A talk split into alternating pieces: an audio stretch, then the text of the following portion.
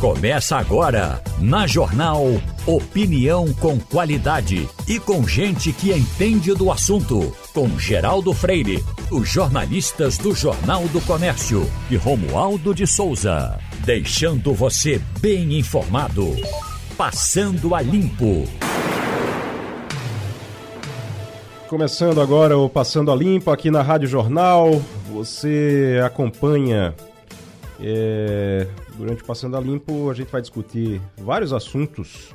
Aqui os assuntos, tudo que está acontecendo hoje. Vamos discutir é, guerra da Ucrânia, que está completando um ano. A gente tem na bancada do Passando a Limpo hoje Romualdo de Souza, Maurício Garcia e Priscila Lapa. Começando agora, eu queria começar já falando com o Maurício Garcia. É, Garcia, o primeiro muito bom dia para você. A gente está hoje está completando aí um ano da guerra na Ucrânia, a guerra da Rússia com a Ucrânia. Nesse um ano se falou em. Daqui a pouquinho a gente vai falar mais sobre guerra, mas nesse um ano se falou em é, é, Terceira Guerra Mundial, é, guerra nuclear, todo mundo preocupado com isso. Até agora, nada disso aconteceu. Há uma reação do Ocidente para tentar parar a Rússia é, uma reação, inclusive, de um, um, um, um econômica, assim, um gargalo, criando um gargalo econômico para poder evitar que a Rússia cresça nessa guerra. De alguma forma, de alguma forma, você acha que depois de um ano a tendência agora é a gente é, é, é aliviar a tensão ou essa tensão pode crescer ainda? O pior está por vir ainda? O que é que você acha?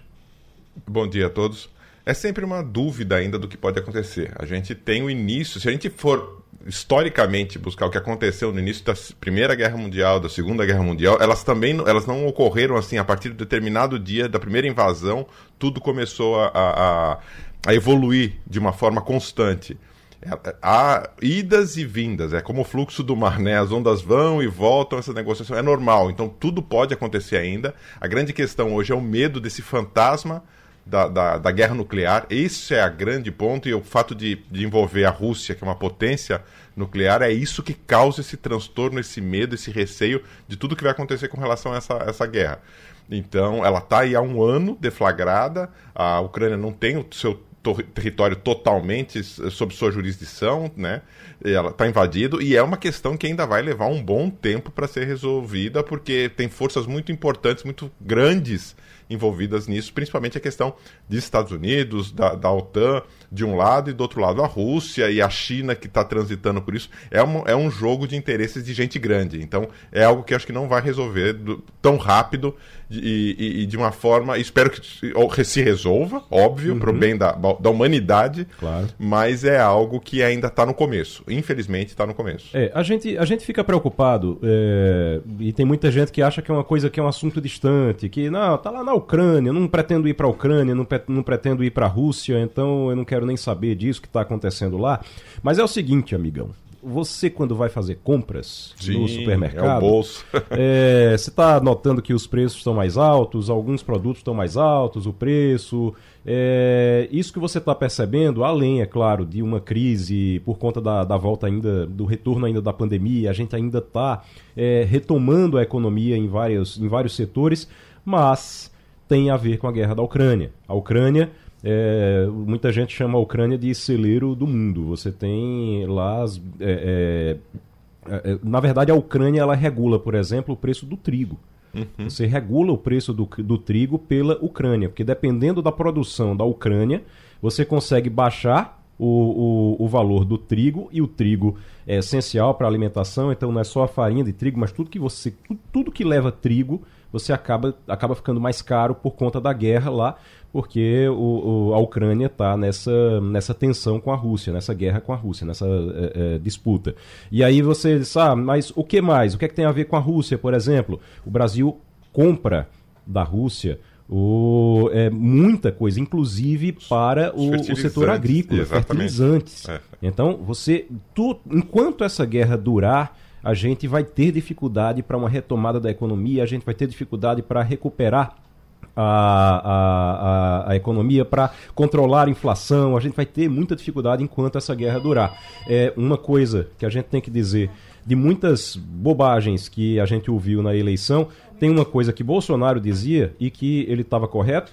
O governo dele foi impactado sim pela guerra da Ucrânia e pela pandemia. Sim, sim, Você dizer sim. que, que ele, o, o, resultado do governo dele não teve um impacto ali da guerra da Ucrânia, da crise com da guerra da Ucrânia com a Rússia e da pandemia, é, seria realmente um, um, um seria mentira. tem sim. Então tem muito a ver com a gente. Priscila Lapa, você tem esperança que, que assim acabe logo essa guerra ou a gente vai completar, vai, vai ver é, mais um aniversário, um péssimo aniversário é, no futuro dessa guerra ainda. Bom dia, Igor, né? bom dia, Maurício, Romualdo, bom dia aos ouvintes. Esperança a gente sempre tem, eu acho que é algo que a gente tem que sempre cultivar diante de um mundo tão complexo, tão cheio né, de demandas que exigem de nós, né, como cidadãos, um olhar mais complacente né, com a vida. Mas, de fato, é, como o Maurício já trouxe, né, se a gente olha para a história, o que, é que a história nos ensinou? Que conflitos dessa natureza, eles não têm é uma solução rápida né, para a vida humana, para o percurso de uma, da história da humanidade, às vezes um ano, dois anos. É, são segundos, não, não são suficientes para você dar conta de conflitos dessa magnitude. E a gente está falando agora de um mundo muito mais complexo do que era o mundo na época da Segunda Guerra Mundial, por exemplo onde essas relações entre os países elas ganham outras nuances, né? A nuance econômica ela continua predominante, mas você tem aí uma complexidade das demandas ainda maior. E você tem sutilezas no processo, né? Como a Guerra Fria nos ensinou e que hoje existe, claro, esse risco né, de, de uma guerra nuclear diante do que está acontecendo lá na Rússia e Ucrânia nesse conflito e a gente fica vendo que quanto mais complexo, mais difícil encontrar a solução. Antes a gente tinha é, as, as, lideranças mundiais que quando elas se pronunciavam de alguma forma você criava uma certa coordenação né, do, do, processo para dar conta do conflito. Hoje a gente fica se perguntando é o nível de desgaste dessas lideranças, dessas grandes potências mundiais.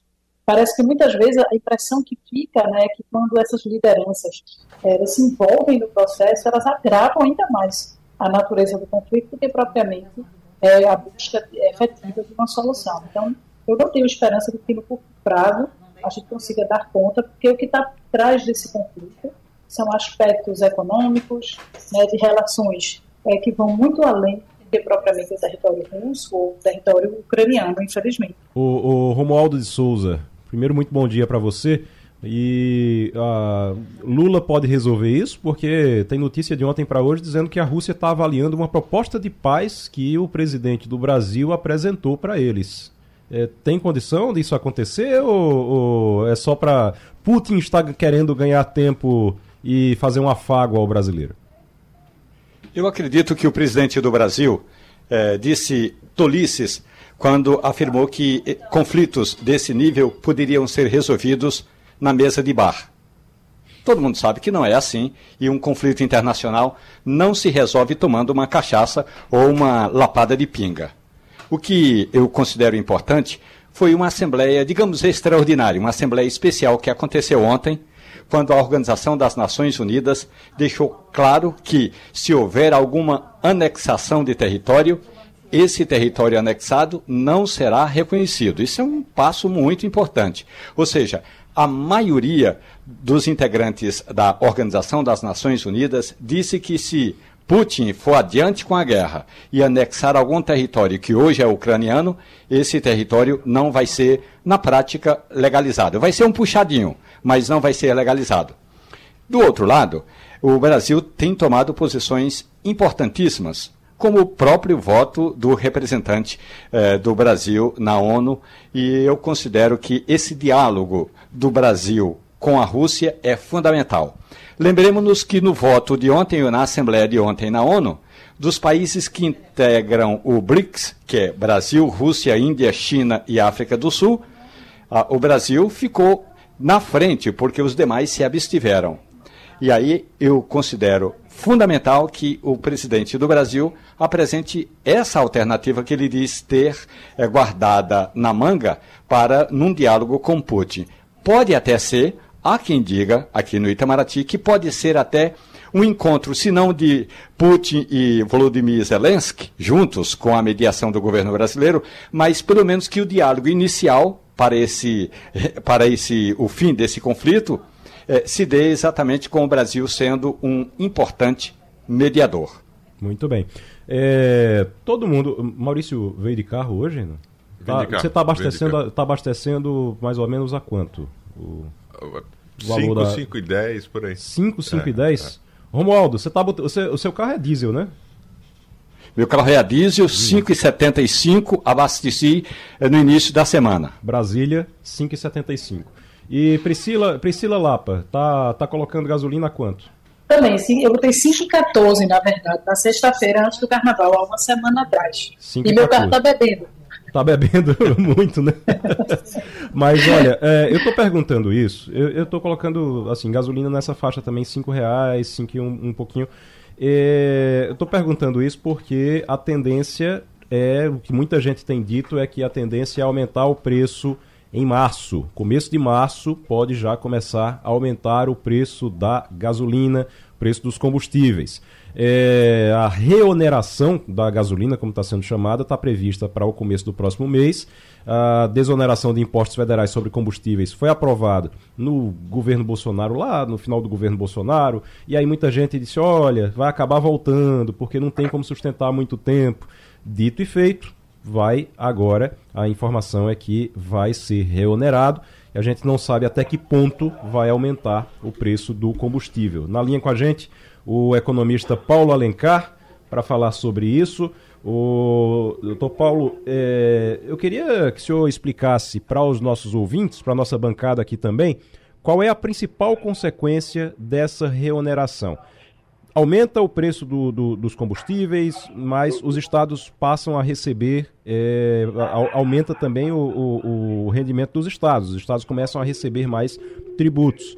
Qual é a principal consequência, além do aumento do preço? Bom dia.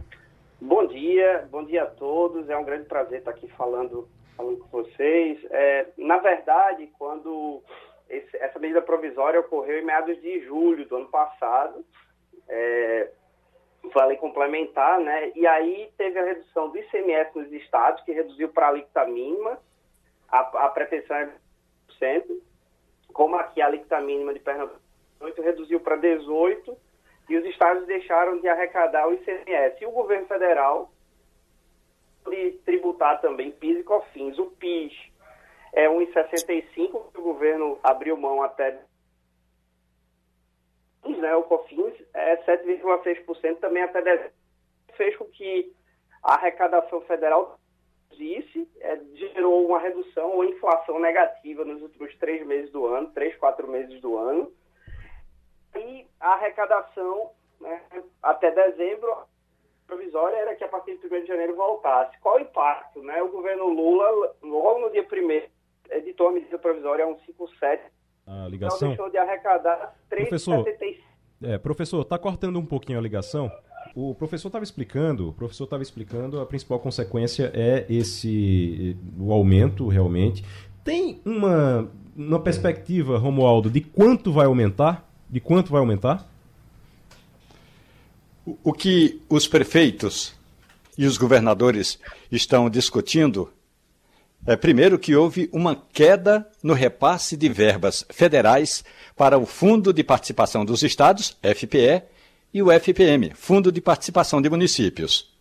Segundo cálculos da Confederação Nacional de Municípios, essa perda é, está em torno de 5 a 6%.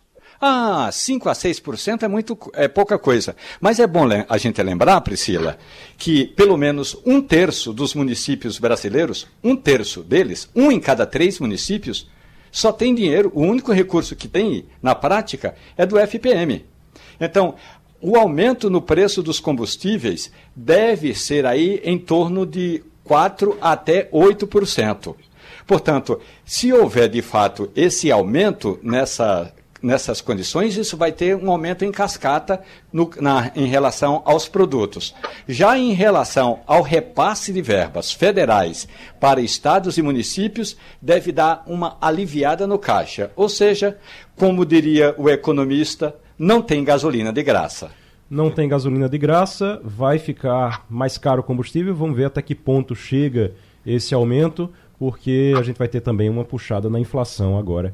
É considerável também por conta do combustível. Além por quê? Porque quando aumenta o combustível, aumenta tudo. Quem faz é, entrega de comida vai ter que aumentar o, o valor da entrega. E aí, às vezes, isso é colocado na comida. Quem faz qualquer tipo de, de atividade que você utilize combustível ali para transportar, para eh, mesmo para a logística do, do, do, negócio, você vai ter realmente dificuldade e a gente vai ter aumento ainda por conta disso. Vamos ver como é que faz para reequilibrar depois que a promessa do governo Lula, pelo menos, era que as coisas iam melhorar. Então, se a gente vê agora tudo piorando sem nenhuma perspectiva de melhora, fica todo mundo muito mais preocupado. Bom, a gente está aguardando a ministra Luciana Santos, que está aqui, veio fazer uma visita aqui ao Sistema Jornal do Comércio. A gente vai conversar com ela daqui a pouquinho é, também.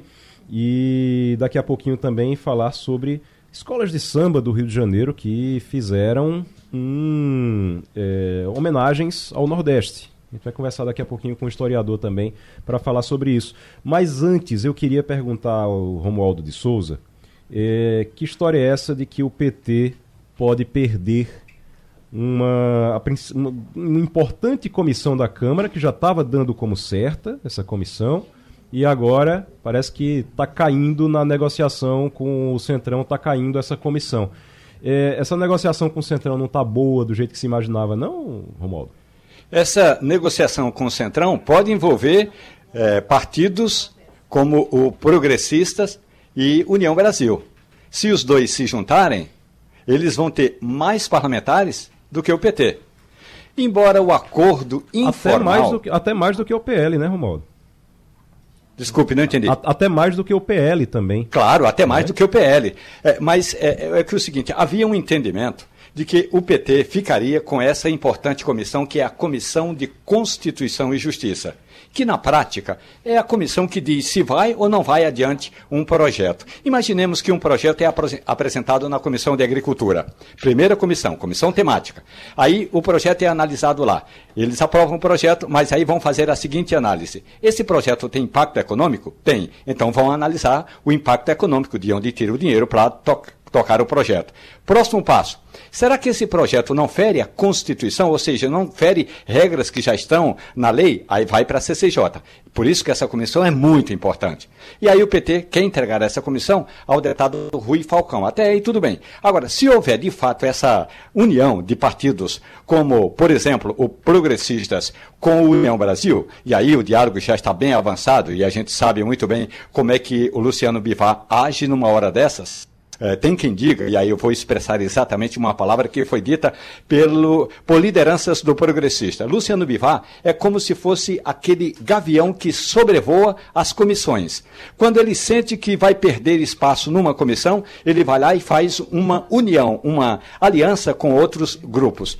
Se houver de fato essa aliança do progressistas com União Brasil, não o, PT pode perder, porque se for no voto, a maioria não vai ser dos petistas, ou do PT com os seus aliados. Vai ser do Centrão, com, o Progressistas, com União Brasil. Portanto, é, o PT precisa, agora, nesse instante, vai ter de abrir mão de importante comissão, além da CCJ.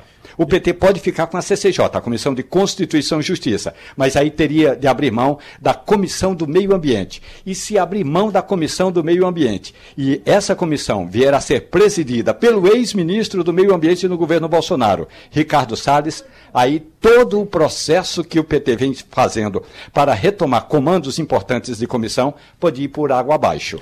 O, é, a gente tá, tá vendo uma, uma, essa história da fusão, que não é uma fusão, na verdade é uma federação entre o PP e União Brasil. Isso vai, se isso realmente acontecer, vai mexer com a estrutura partidária, com a estrutura é, das, da, das bases partidárias em todo o Brasil. Você tem na Assembleia Legislativa aqui de Pernambuco, por exemplo, você vai ter impacto porque o, enquanto o, o PP fez, acho que oito, oito deputados, é, o, o, PP fez oito deputados aqui, quando você junta com União Brasil, União Brasil fez cinco.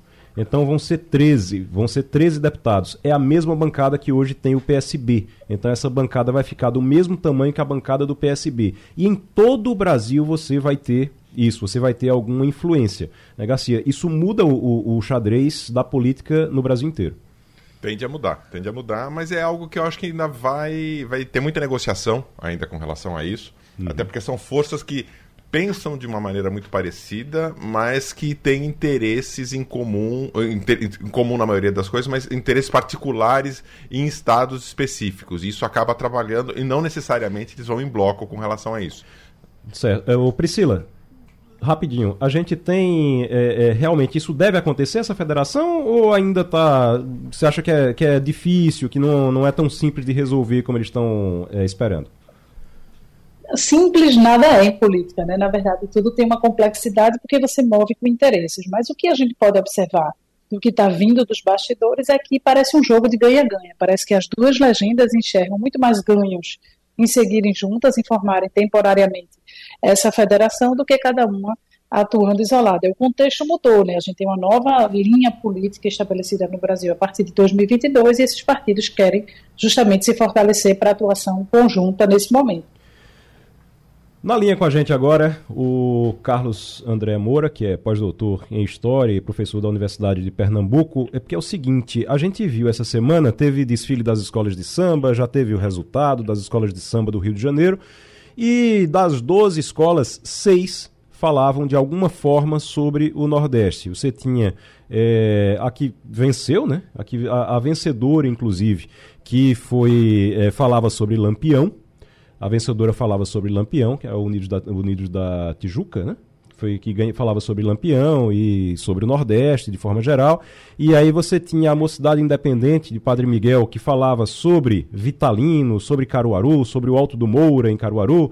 E você tinha outras também, uma que falava sobre o Maranhão, é, outra que falava sobre a, a região do Recôncavo Baiano.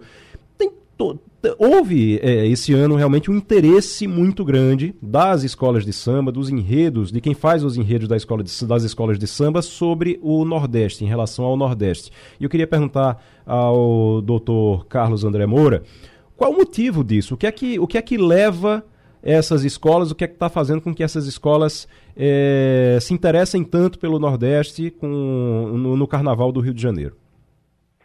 É, bom dia, meu amigo Igor é, cumprimentar todos da TV Jornal, do programa Passando a Limpo, e aos ouvintes também. É, é uma temática extremamente importante, sobretudo porque a gente tem que imaginar também que o Carnaval, uma das principais festas populares do Brasil, é também é, resposta a diversas questões políticas, sociais e culturais que nós vivenciamos diariamente. É, o Nordeste ele sempre foi é, inspiração para diversos é, é, enredos né, das escolas de samba e de diversos grupos culturais é, espalhados em todo o Brasil. Você citou muito bem aí diversas é, escolas de sambas, como a Mangueira, Beija-Flor, a Imperatriz Leopoldinense, que homenagearam o Nordeste no seu, nos seus enredos.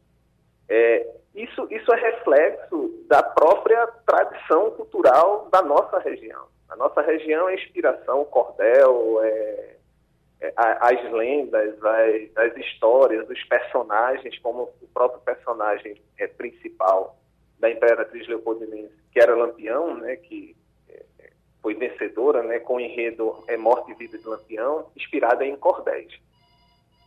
Então, é, é, pensando nessa proposta de, do Nordeste como um celeiro cultural e de inspiração para os enredos, os sambas, as alas, as, as fantasias, os carros alegóricos, eu também enxergo que especificamente para 2023, é, muitos carnavalescos, muitos presidentes da, de, das escolas de, de samba enxergaram um momento de responder algumas questões políticas e sociais que nós vivenciamos nos últimos anos.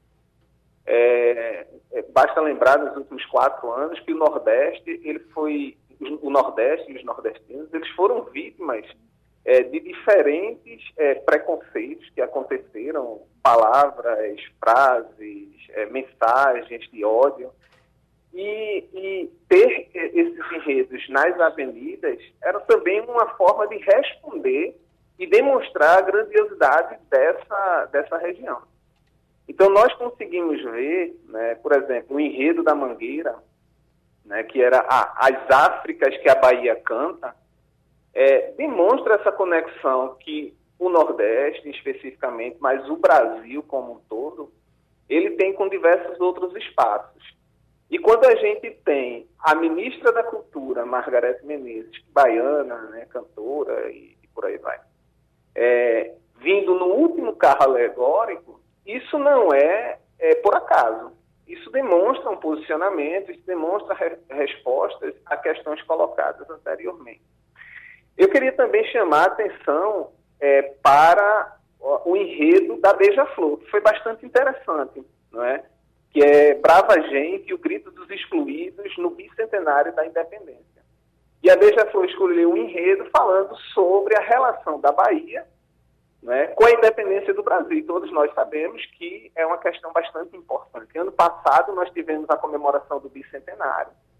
Inclusive a nossa universidade, a Universidade de Pernambuco, organizou uma obra refletindo sobre como Pernambuco e o Nordeste como um todo foram extremamente importantes para o processo de independência, e não pensar em independência apenas como 7 de setembro, lá de 1822, mas como um processo anterior e depois ao, ao 1822.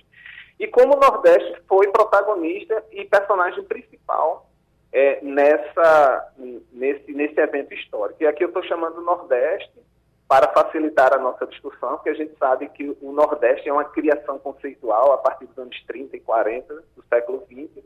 Lá no, no século XIX ainda não se utilizava o termo Nordeste, era Sul e, e Norte do país.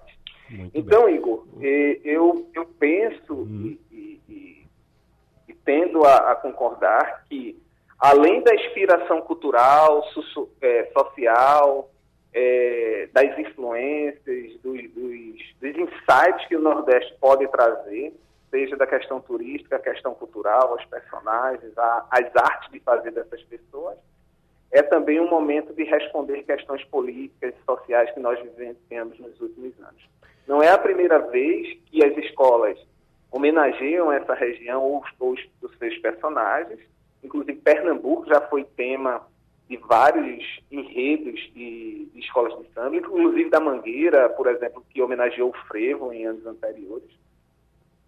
Mas, especificamente, a, o, o número de escolas é, homenageando essas regiões e esses personagens é, diz muito sobre o que nós vivenciamos anos anteriores. Muito obrigado. O Passando a Limpo conversou com Carlos André Moura, que é pós-doutor em História e professor da Universidade de Pernambuco.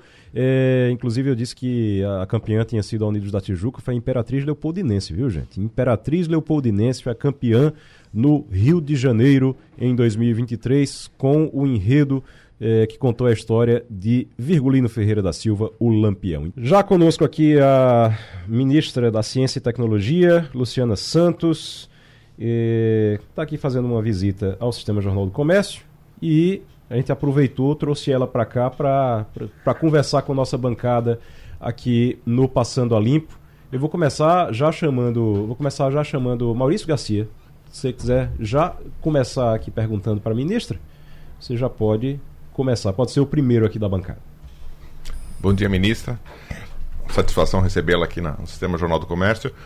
Queria saber a sua opinião, é, um dimensionamento mais prático para que a gente possa entender o tamanho do impacto que foi a, a, retenção dessas bolsas, o quanto que isso impactou de uma forma prática, rápida, para o ouvinte entender isso na vida desses pesquisadores, o quanto que isso na prática atrapalhou o, o pesquisador brasileiro, a ciência brasileira que acabou sendo travada nesse momento. Lembrando que aconteceu agora há pouco o reajuste né, da, da, das bolsas que são pagas para os pesquisadores, reajuste que não acontecia, ministra, desde 2000 e... Há 10 anos. 10 anos, né? Já há 10 anos que já há 10 anos que não acontecia. Que Brasil tínhamos há 10 anos é, atrás. Né? É, então, assim, não teve reajuste, não tinha nada. E essas pessoas, eh, esses pesquisadores, eles dependem dessas bolsas porque eles, inclusive, não podem trabalhar.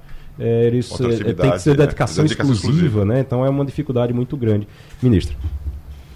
É, Para mim é uma honra estar aqui no Sistema Jornal do Comércio, na Rádio Jornal, no programa Passando a Limpo, com você, Igor Maciel, com o Maurício, com o Romualdo, Priscila estava tomando um café né, com a direção do sistema, tro trocando ideias um pouco desses desafios primeiros, né, de um pouco mais de 40 dias que a gente está à frente do governo.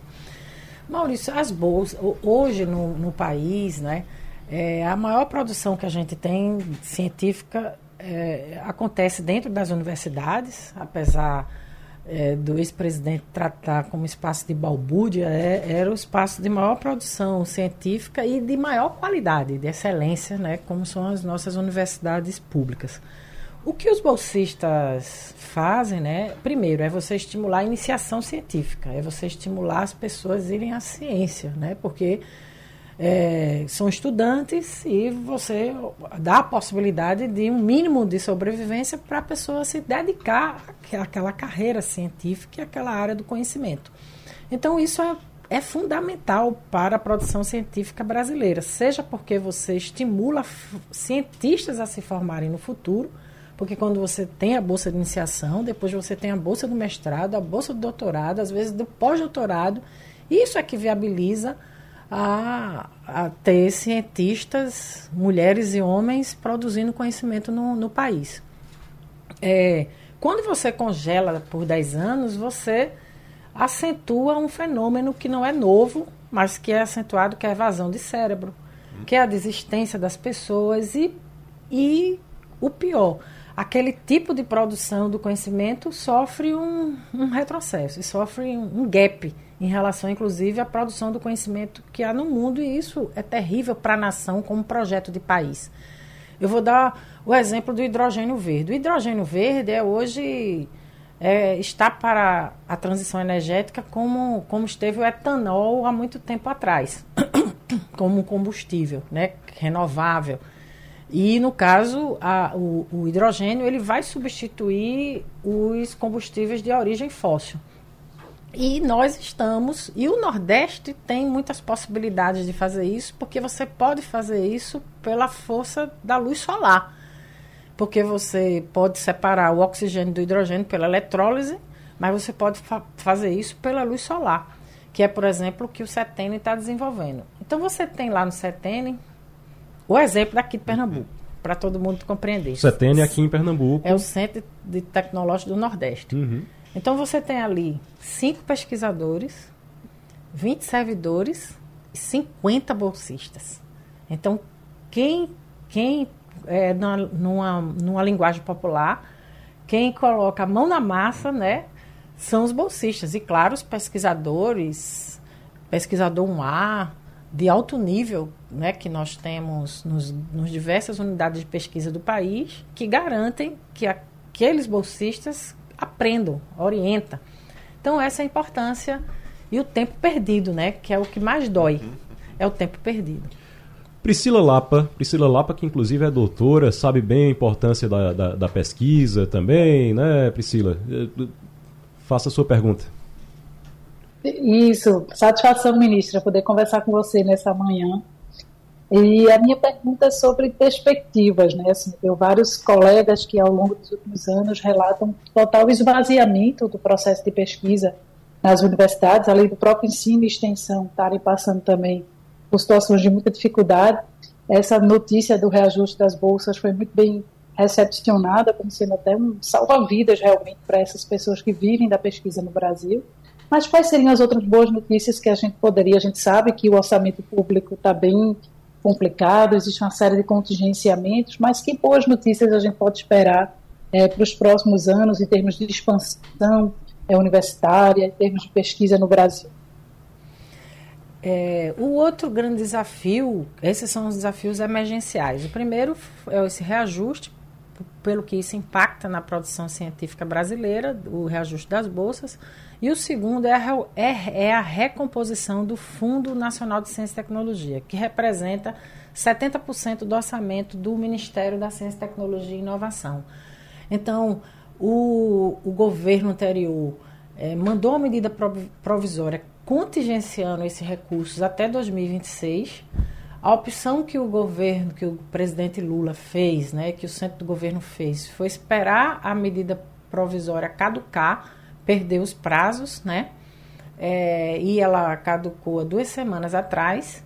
E agora nós vamos colocar um PL para abrir um crédito daquilo que foi contingenciado, que está previsto na LUA, que é o 4,2 bilhões. Significa que nós vamos recompor totalmente o Fundo Nacional de Desenvolvimento da Ciência e Tecnologia para 9,6 bilhões, o que é uma grande novidade para os laboratórios, para os equipamentos, para as universidades, para os institutos de pesquisa, que todos podem concorrer. Não é? Nós temos uh, na base aí de mais de uma centena, 123 por aí, institutos nacionais de ciência e tecnologia e, e, e outras é, e outras unidades que fazem parte do, do sistema, como, como a Embrapa, como a Fiocruz, que são as mais conhecidas, né, como a é, o Butantan, que é do estado de São Paulo, mas que também pode recorrer ao fundo. Ou seja, todo aqui o, o, o parque tecnológico que a, os startups que a universidade está produzindo tem 10 milhões da FINEP. Então, é, são recursos vitais pa, para os equipamentos insumos né, para aquisição do, e fomentar o desenvolvimento da pesquisa científica no país. E nós vamos recompor totalmente esse fundo. Então, isso é que nos anima. Romualdo de Souza. Ministra, muito bom dia para a senhora. É, analisando os impactos da retenção desses recursos, a gente usa a palavra cientificamente falando de diáspora da intelectualidade, ou seja, fuga de cérebros. Vamos pegar um exemplo, ministra.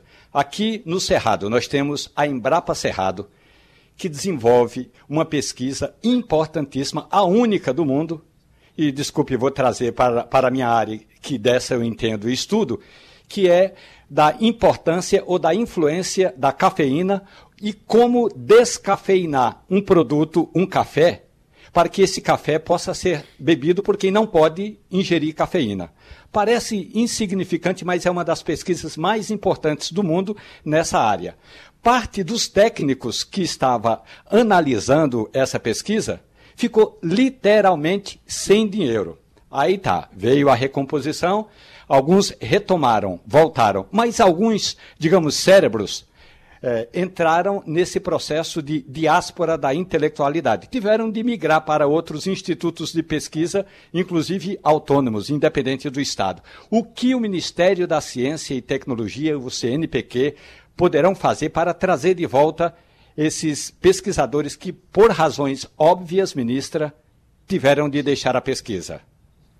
É um assunto, Romualdo, é, fundamental, complexo esse não é um fenômeno novo. Ele, porque ele é muito desigual, os centros de pesquisas é, de outros países mais poderosos, com muito mais possibilidades de pagar melhores salários, atraem historicamente muitos cérebros.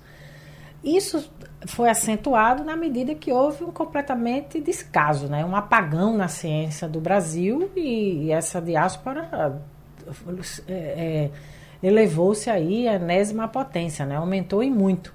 O que nós estamos agora é exatamente garantindo, no primeiro momento, esse reajuste, né?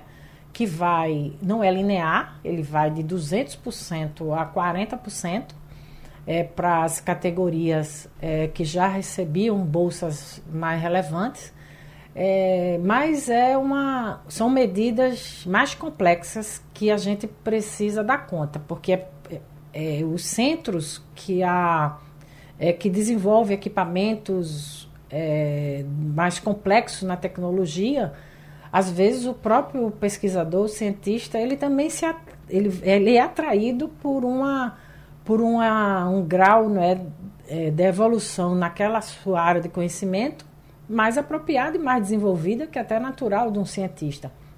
O grande desafio da gente, portanto, é fazer do nosso robusta base científica algo cada vez mais relevante, com investimentos, com equipamentos, em que o cientista ele possa desenvolver em rede, até em parceria com o mundo, a partir do país, a partir do Brasil, para que a gente detenha aquele determinado conhecimento.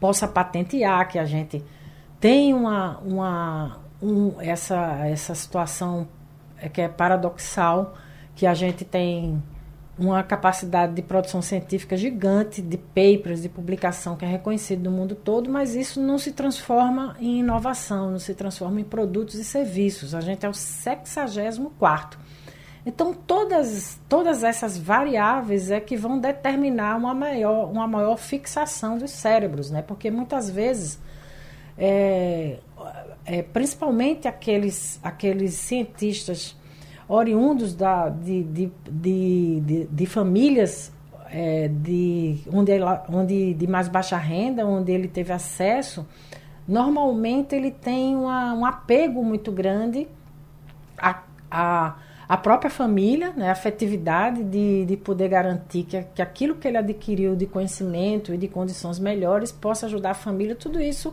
compõe subjetividades que fazem com que a gente tenha um, uma, uma necessidade de ter uma, é, medidas que fixem né, o, os cientistas aqui. Agora, sem dúvida, a primeira são os investimentos. Né? Se for fazer uma começar na escala do que é que é mais é, importante são os investimentos, seja na, nos salários que recebe, seja na estrutura, na infraestrutura de pesquisa que precisa ser mais atrativa e fixar os cérebros. Ô, ministra, é, é, a senhora está falando de investimento e eu queria lhe fazer uma pergunta exatamente em relação a isso. Na verdade, é mais um, é mais um comentário para saber se isso vai mudar também e uma pergunta que é o seguinte: uh, tem um estudo, eu, eu, acho que esse estudo é de antes da pandemia ainda, então talvez esteja até pior agora.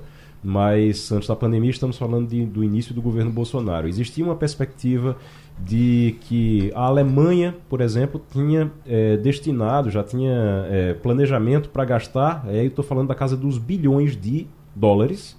A Alemanha ia gastar na casa dos bilhões. Ah, os Estados Unidos ia gastar iam gastar na casa dos bilhões, a China e o Japão também, tudo na casa dos bilhões. Quando você comparava isso com inovação, quando você falava em inovação. E aí quando você comparava com o Brasil, o Brasil estava bem abaixo ali na casa dos milhões, e não é nem de 100 milhões, era tipo coisa de inovação, 20, 30 milhões ali. E quando você, mas o pior não é o valor. O pior não é a, a quantidade de dinheiro. A, o pior era a, o, o nível de evolução de cada investimento. Porque no caso do, da China, a China queria, o objetivo da China era alcançar os Estados Unidos em inovação. o caso dos Estados Unidos era manter a liderança mundial em inovação, inovação tecnológica. Quando você ia para o Japão, por exemplo, o Japão queria transformar, é, automatizar fábricas para diminuir custos de produção e tal. Quando você vai para a, a Alemanha, por exemplo, a Alemanha também tinha um investimento em robótica é, com esse dinheiro, com esse planejamento, era um investimento em robótica, uma coisa assim impressionante. Quando você chegava para o Brasil, que não era na casa do bilhão, era dos milhões, e aí você chegava ali para o Brasil e dizia, tá, qual é o objetivo do Brasil? A, assim, qual é a, a prioridade do Brasil? Digitalizar. Porque precisava ainda pegar documento, coisa que está no papel, e digitalizar. Essa era, esse era o planejamento de inovação do Brasil em relação aos outros. Enquanto tem gente falando de robótica e de inteligência artificial, a gente está gastando dinheiro, e pouco dinheiro ainda, para pegar papel e digitalizar. Então, assim, a gente tem uma perspectiva de modificar isso e de ter um investimento maior para poder ampliar isso, ou por enquanto a gente está tapando buraco ainda? A gente vai ficar muito tempo ainda tapando buraco. Não, eu, eu considero que nessa área de tecnologia da informação a gente tem avançado bastante, né?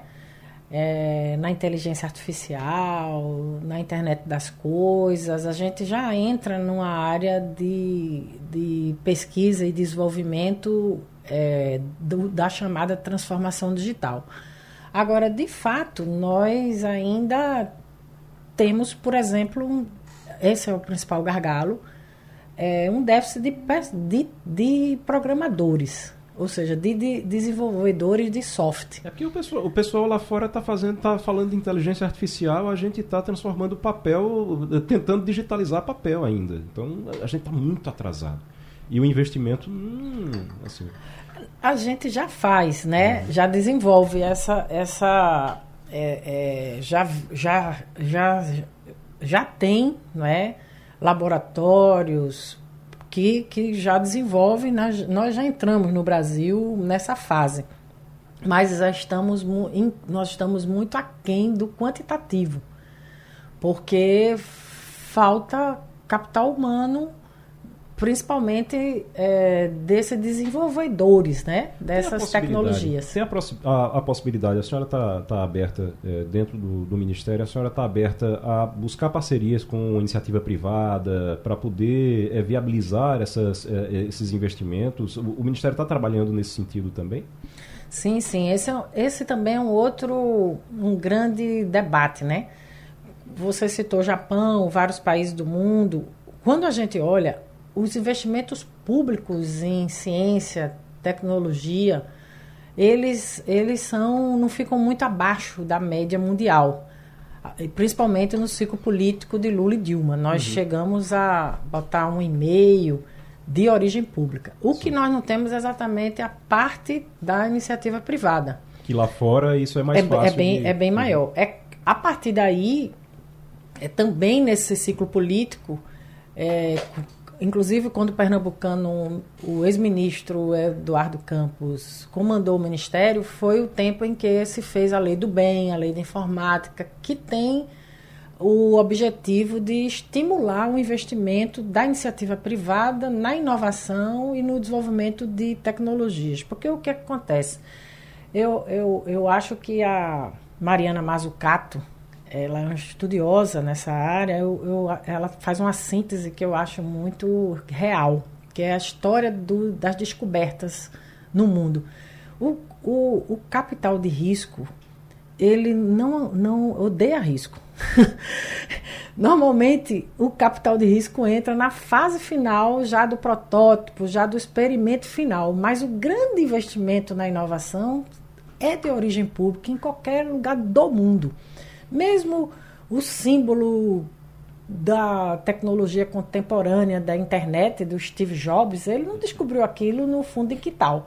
Ele descobriu por conta do complexo industrial da, da NASA, que foi desenvolvido nos Estados Unidos desde a década de 60 é, depois que os russos mandaram o Sputnik para o espaço. O, pontapé inicial depende do poder público. Da origem pública. Internet, né? Em a própria todo... internet foi criada no, no, no, no, com dinheiro público com dinheiro norte-americano. É. Então isso, é. isso, aumenta até a responsabilidade do poder público também de dar esse pontapé inicial para poder atrair para poder atrair a, a, a, a capital, iniciativa, a iniciativa, iniciativa privada. privada. Mesmo nos fármacos, que é uma indústria muito poderosa, que geram bilhões e bilhões de lucros, é, as descobertas das chamadas é, NEM, que são os novos entes molu, molu, moleculares, eles são de, fundamentalmente de origem pública, uhum. dos grandes é, medicamentos que são usados no mundo.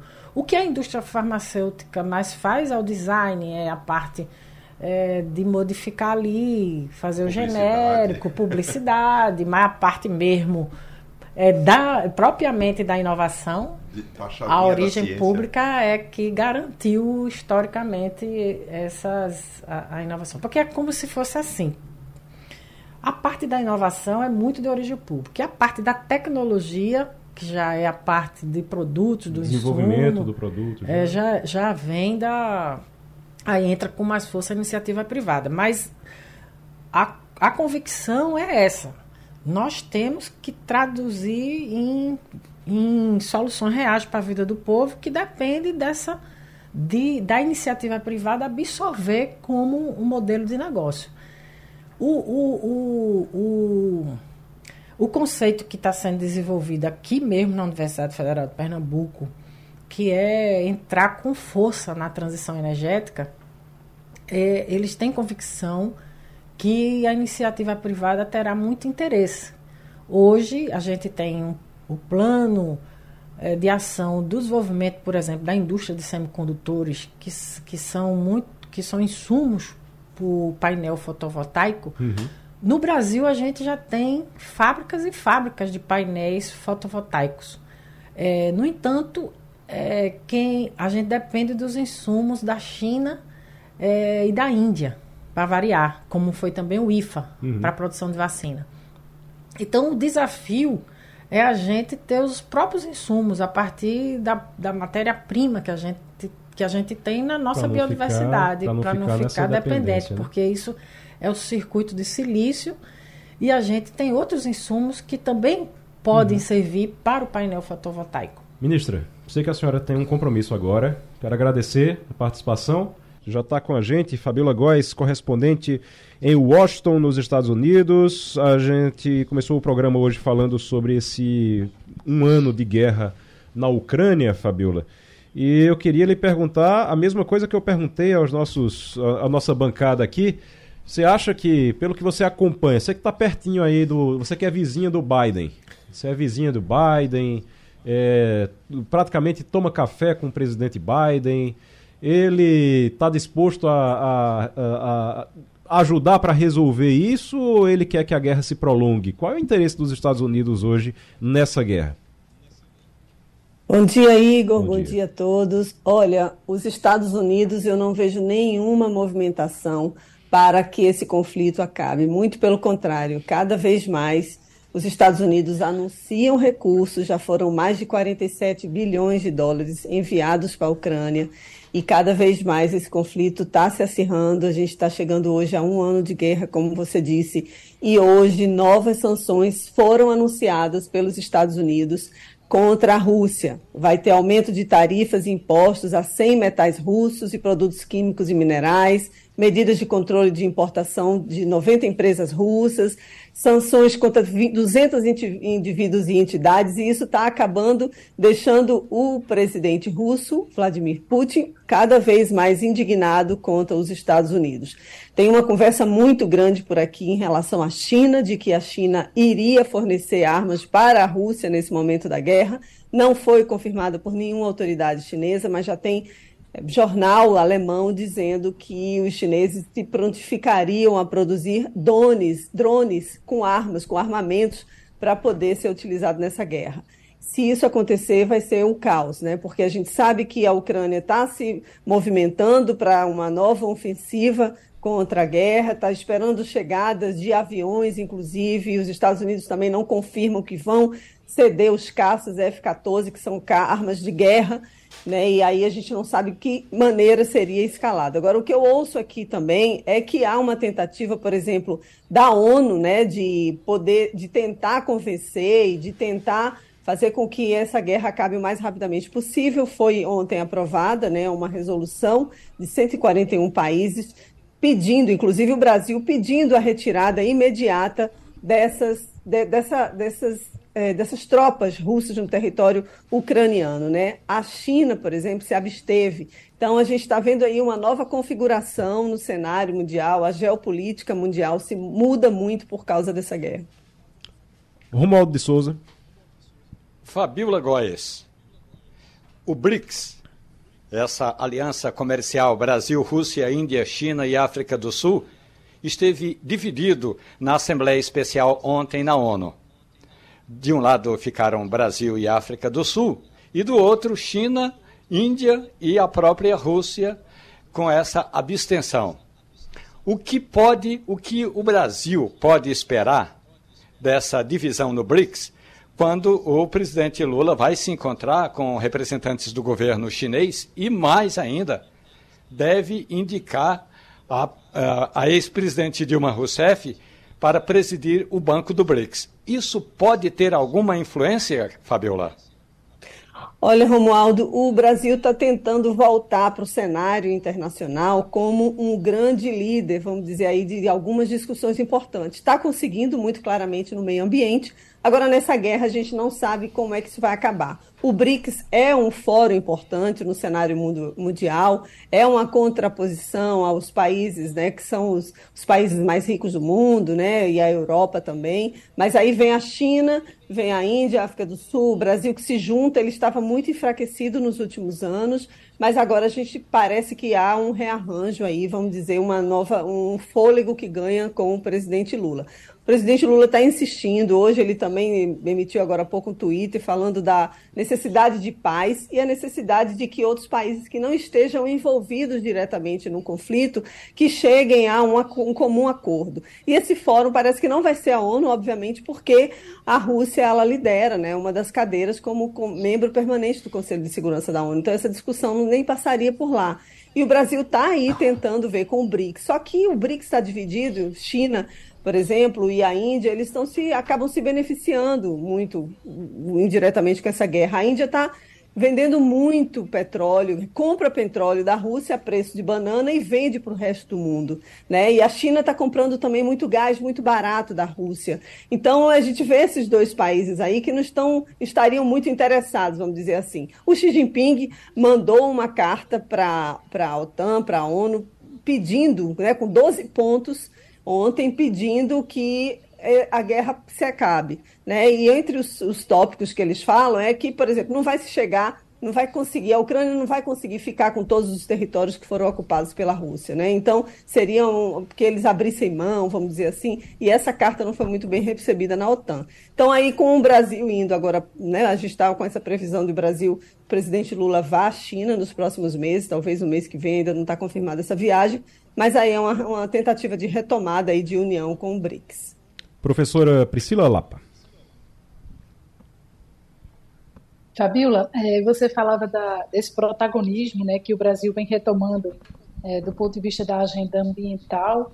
É, como é que você imagina né, que nesses próximos meses agora isso possa ter mais desdobramentos positivos para o Brasil? Né? Recursos sempre são bem-vindos. É como é que você imagina que isso possa reverberar em robustecer fundos, por exemplo, o Fundo da Amazônia e outras iniciativas que o Brasil precisa tomar para resolver, inclusive, prevenir tragédias como essa que a gente viu agora em São Paulo, né, devido às chuvas, e que tem tudo a ver com essa questão climática. Professora, eu acredito muito que o Brasil voltando com a ministra Marina Silva, né, no cenário internacional, e isso daí pedindo, né, que forneçam recursos para o Fundo Amazônia, que ficou tanto tempo parado, e esses recursos de fato vão chegar não só dos Estados Unidos, mas também de outros países, teriam um efeito catalisador mesmo, né? O Reino Unido já está dizendo que vai também liberar dinheiro, assim como a Alemanha já fez, né, a Noruega. Então, aqui os Estados Unidos têm muito dinheiro para liberar para a Amazônia, para recuperação ambiental, para também tentar recuperar e ajudar populações que vivem, que dependem né, da floresta como meio mesmo de subsistência. O Biden tinha dito durante a campanha que seriam 10 bilhões de dólares que seriam investidos para a Amazônia, mas esse dinheiro ainda não foi liberado. Quando o presidente Lula teve aqui em Washington, no início do mês, o Biden disse que ia sim liberar dinheiro para o Fundo Amazônia e se fala em 50 milhões de dólares, que seria muito pouco, perto da capacidade de, investi de investimento desculpa, dos Estados Unidos na Amazônia, em termos de recuperação mesmo ambiental, né? Então, o John Kerry, que é o, vamos dizer assim, é um adido né, do clima, o assessor especial da Casa Branca para o clima, ele está prestes a ir ao Brasil agora, nesse mês ainda, para poder conversar no, com o Ministério do Meio Ambiente e ver de que maneira os Estados Unidos podem colaborar ainda mais para evitar esse desmatamento. Maurício Garcia? É, só saber da Fabiola um pouco o ponto de vista dela, porque aqui no Brasil a gente tem uma impressão que está sendo construída dentro de uma narrativa de que o presidente Lula tem de fato é, essa influência grande nesse mundo internacional, nesse cenário internacional, nessas negociações e que ele tem a, a, condição de fato de exercer um papel importante nessa articulação de negociação com, uh, com relação à guerra da Ucrânia do ponto de vista norte-americano, nos Estados Unidos, o Brasil de fato é visto, e presidente Lula especificamente como líder da nação, visto como alguém de fato que pode ser uma peça importante nesse jogo, ou nós aqui que estamos vendo o jogo da nossa perspectiva como o, o presidente Lula como alguém importante, mas ele é importante para nós do Brasil dentro da nossa geopolítica, mas do ponto de vista americano, ele é visto como um ator importante ali nesse jogo político internacional? Maurício, sim, os Estados Unidos respeitam muito a figura do presidente Lula. O Brasil ficou quatro anos afastado desse cenário, dessa visão positiva que os americanos têm em relação ao Brasil por causa do ex-presidente Bolsonaro, e não preciso elencar aqui as, as, os porquês. Mas agora o Lula voltando né, para esse cenário como um grande líder na América Latina. Então, o Brasil é visto como o país potente na América Latina e que dita não só costumes, mas também uma potência regional, econômica né, o PIB brasileiro, né, isso, olha assim, isso chega muito bem, vamos dizer assim, para os Estados Unidos, essa liderança do Brasil na América Latina. Então, quando o presidente Lula volta e tem essas atitudes, ele sim é bem visto, é bem tem a imprensa que cobre bastante o que o Brasil tem falado agora, principalmente está tendo uma mídia muito positiva. Eu vejo isso é muito claro, né, de dezembro para cá com essa, essa nova liderança do Brasil. Então, a gente vê que o Lula é um player internacional importante e ele, o, o Putin, né, já, o, o, na verdade, foi o ministro do Putin, já deu a declaração dizendo que vai levar em consideração a, esse pedido né, do presidente Lula de paz, mas a gente não vislumbra nenhuma paz, os especialistas aqui não veem nenhuma maneira de chegar a um acordo, vamos dizer assim, e, e de dar fim a essa guerra. Fabiola Góes, obrigado é, pela sua participação.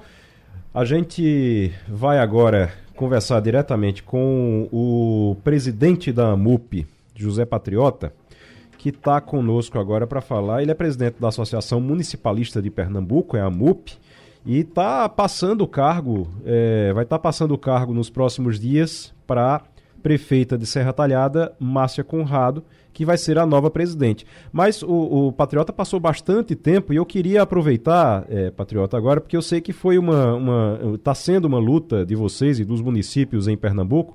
É, o senhor está agora numa outra missão que é de deputado estadual, mas é, acredito que vai continuar com essa pauta municipalista, que é para que os municípios eles consigam ter uma recomposição do FPM, do Fundo de Participação dos Municípios, porque existia uma previsão de que esse Fundo de Participação dos Municípios ele passasse a ser calculado a partir do censo de 2022, que estava sendo feito, tava, foi feito agora no final de 2022 já, e os municípios, os prefeitos queriam que continuasse o censo de 2018 para esse cálculo. Queria que o senhor explicasse por que é que para os prefeitos, que, que, é que tem prefeito, os prefeitos estão comemorando essa decisão de que o pagamento vai ser feito de acordo com o censo de 2018. Bom dia. Bom dia, Igor. Bom dia, ouvintes da Rádio Jornal, toda a bancada. É, na verdade, é, nós somos favoráveis ao censo, mas o censo não é só para efeito de contagem da população no sentido do, do FPM, distribuição de recursos para o planejamento urbano, é para planejamento rural, para planejar o desenvolvimento. Se a gente não se conhece, não se faz o diagnóstico, e, esse, e o censo é fundamental. Infelizmente, o governo não deu prioridade, não colocou no orçamento os recursos necessários, só contratou um terço dos recenseadores. Antigamente, era uma renda extra muito importante na vida de muitos jovens que fazia a seleção que era recenseador, dessa vez foi muito precário o trabalho e não concluiu. E o IBGE é, é, desenvolveu uma metodologia né, de fazer por estimativa complementando a, o censo, né, dando chegando a uma população com a insatisfação dos municípios de vários segmentos de não ter feito por completo o, o recenseamento. As visitas domiciliares necessárias e indispensáveis. Então foi aí que nós da AMUP, o Movimento Municipalista Brasileiro, e aqui no Nordeste nós puxamos muito essa luta, no Brasil todo, de exigir do IBGE que fizesse a contagem completa. E aí, daí a pouco, já tinha dispensado recenseadores, estava só com supervisores fechando no, na, no formato deles, e a insatisfação reinante. Quando ele jogou a primeira parcial lançou a primeira parcial e se viu o furo de pessoas que não tinham sido recenseadas. E o prejuízo de vários municípios. Aqui em Pernambuco foram 65 municípios. Acho que a gente teve um probleminha aí na, na comunicação, mas o presidente da MUP, José Patriota, Ele conseguiu explicar. E pelo que eu entendi, né, gente? É, Garcia. De Pernambuco.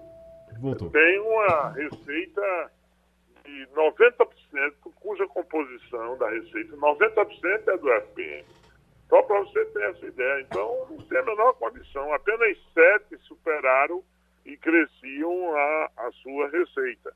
Então, nós contestamos, porque o município tem o cadastro do ESUS, ou seja, o município que tem o programa de saúde da família, ele, ele cadastra atualizadamente com os agentes comunitários de saúde já referenciados, grande parte dos municípios, e dá assistência à saúde a essas famílias. E nada batia, era uma distância enorme. Então, foi aí que nós entramos com uma ação coletiva. A MUP foi a primeira do Brasil e ganhamos uma ação coletiva na Justiça Federal de Brasília, obrigando a retornar ao, aos indicadores, ao censo anterior. Né? Até porque tem uma lei que protege isso. Romualdo. Patriota, Zé Patriota, bom dia para o senhor. É, quando o senhor era prefeito de Afogados da Engazeira, a capital do Pajeú, o senhor chegava aqui em Brasília e eu sempre dizia que prefeito, quando vem a Brasília, em geral, em geral, vem de pires na mão. Aí agora está esse diálogo no Poder Executivo de aumentar o valor do salário mínimo e a gente sabe que é importante aumentar o valor do salário mínimo, mas quando aumenta o valor do salário mínimo, patriota, há um impacto nos municípios. Qual é o impacto do aumento desse mínimo que Lula está prometendo anunciar em 1 de maio, patriota? Olha, olha, meu amigo Romualdo, um abraço para você. Você que é pajeuzeiro de Carnaíba, meu irmão. É, veja bem, é, esse impacto não é tão, tão gigante quanto parece. Claro que a maioria dos servidores dos municípios, sobretudo do Nordeste, tem salário mínimo. Mas o efeito também positivo que isso dá no mercado, no estímulo ao consumo e, consequentemente, é, de, de, de, arrecadação de impostos também existe. O grande nó são outros, são os pisos sem fonte. Isso, Romualdo, é muito grave. Que quando você olha, é, todos os pisos são justos, todas as categorias, tem aí uns mais de 60 projetos com pisos para categorias e esse tratamento individualizado que o Congresso dá gera impacto muito grande. A conta não fecha por isso, porque o Congresso diz o piso do enfermeiro, o piso do técnico, o piso disso, o piso de tal categoria, mas não diz a fonte. Isso é absolutamente ilegal. Tanto é que o STF agora interferiu. Tem muito mais impacto que o próprio salário mínimo, porque não tem fonte nenhuma. E quando vem um censo dessa natureza totalmente desvirtuado, que a gente é obrigado a judicializar para poder fazer a contagem da população, são problemas que se somam e que acarretam mais prejuízos e afetam a qualidade dos serviços prestados. Agora, deixa eu entender uma coisa, é, Patriota. O, o, o censo foi mal feito, então. Vai ter que Não, fazer... foi completo. Foi incompleto. Vai ter que fazer de novo, então? Vai Não, que... complementar. Por isso nós estamos pedindo uma audiência a Simone Tepper. Na semana seguinte nós estamos indo. E antes da marcha dos prefeitos, que será na última semana de março, nós vamos estabelecer essa negociação com o governo federal. Já temos canais de contato com a Simone Tebet. Estava né? marcado, inclusive, na próxima terça-feira. A qualquer momento sai essa audiência para que a gente possa estabelecer uma negociação, um diálogo nesse sentido. Imagina que o IBGE chegou no Rio de Janeiro e fez um convênio com as prefeituras que botaram os agentes para concluir. Mas não adotou isso para o Brasil todo ficou adotando medidas pontuais. E a gente precisa de uma política comum, chegar ao entendimento para cobrir 100%. Priscila Lapa. Patriota, bom dia, prazer falar contigo. Ô, é... Priscila, bom dia. Satisfação grande, né? E nosso Meu companheiro prazer. de luta municipalista, né? Nosso parceiro. É, Patriota, é, essa, toda essa discussão sobre o censo, assim, a, as entidades municipalistas, elas têm uma proposta de melhorar a dinâmica desse censo, melhorar o contato com a população e tem é, intenção de pactuar isso com o governo ou isso vai ficar realmente como uma decisão de governo? A impressão que a gente fica é que as entidades acabam ficando um pouco nesse último processo, por exemplo, ficaram um pouco a reboque desse planejamento. Né? Como é que as entidades pretendem contribuir para a otimização desse próximo censo? Essa reabertura desse diário com, ou abertura com o governo federal, que é fundamental, Priscila. A gente possa ver, inclusive, a questão metodológica. Nós soubemos que houve um corte na questão dos questionários por, por questão de economia, que cortaram mais de um bilhão do orçamento, o IBGE ficou sem condições, ou seja, o governo anterior não deu a menor prioridade a, um, a algo tão importante para a nação brasileira. Como planejar políticas públicas se a gente não se conhece? Não é? E aí não, depois de cobrir os 100%, o resultado que der, vamos lidar com ele. Então nós ficamos tão aflitos com a questão da não cobertura e, ao mesmo tempo, o, o chute, podemos assim dizer, no número de pessoas, e a gente focou muito nessa questão de suspender, de prorrogar o prazo é, para poder, poder concluir o censo. Mas nós vamos reabrir discutindo também a metodologia. Garcia. Eu só queria saber do, do, do, do Zé Patriota, uh, parabenizá-lo pela atuação na MUP durante todos esses anos, mas saber agora então, tirando essa questão do censo, essa pauta municipalista que é tão importante para a sociedade, porque o cidadão brasileiro sabe que a sua vida parte no município, ele tem noção dessa importância do município. As questões estaduais, federais são importantes sim, mas é no município onde ele vive. Quais seriam as principais pautas a partir de agora do municipalismo na, na visão do José Patriota? Ah, nós temos uma falta pesada, meu irmão. Primeiro, subfinanciamento dos programas. Todos os programas federais e também do Estado que o município normalmente aderem, eles são subfinanciados. A começar pelo programa de saúde da família. Hoje, uma equipe de saúde da família custa em média 40. A média de repasse do governo federal é 10 mil e pouco. O Estado passa nada e o município tem que arcar com contrapartida. Nós não vamos nos negar de de fazer contrapartida, é obrigação nossa. Mas não tem condições de passar 20, 30 anos sem reajuste. O financiamento do próprio SUS, o subfinanciamento, é uma coisa aberrante. Tirar esse CPMF, você tira dinheiro do grande, do rico. Aí fizeram uma grande mobilização de comunicação, convence a população que é mais imposto, o cheque é um absurdo, para beleza. E botaram o quê? Para substituir? Nada. Nada, nenhuma fonte de arrecadação a mais para a saúde pública.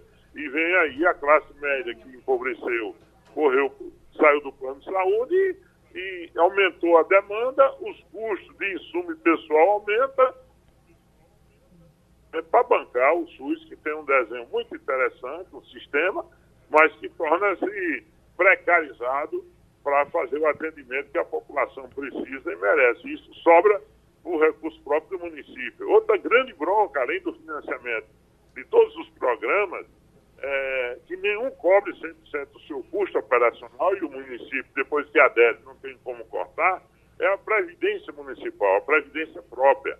Só em Pernambuco nós temos 130 fundos previdenciários quebrados, deficitários. Para pagar a folha desses aposentados, o município tira também desse caixazinho que vai o SM para complementar a folha. Isso é algo, é uma bomba chiando que vai explodindo aos poucos e cada vez mais tirando a capacidade de investimento dos municípios.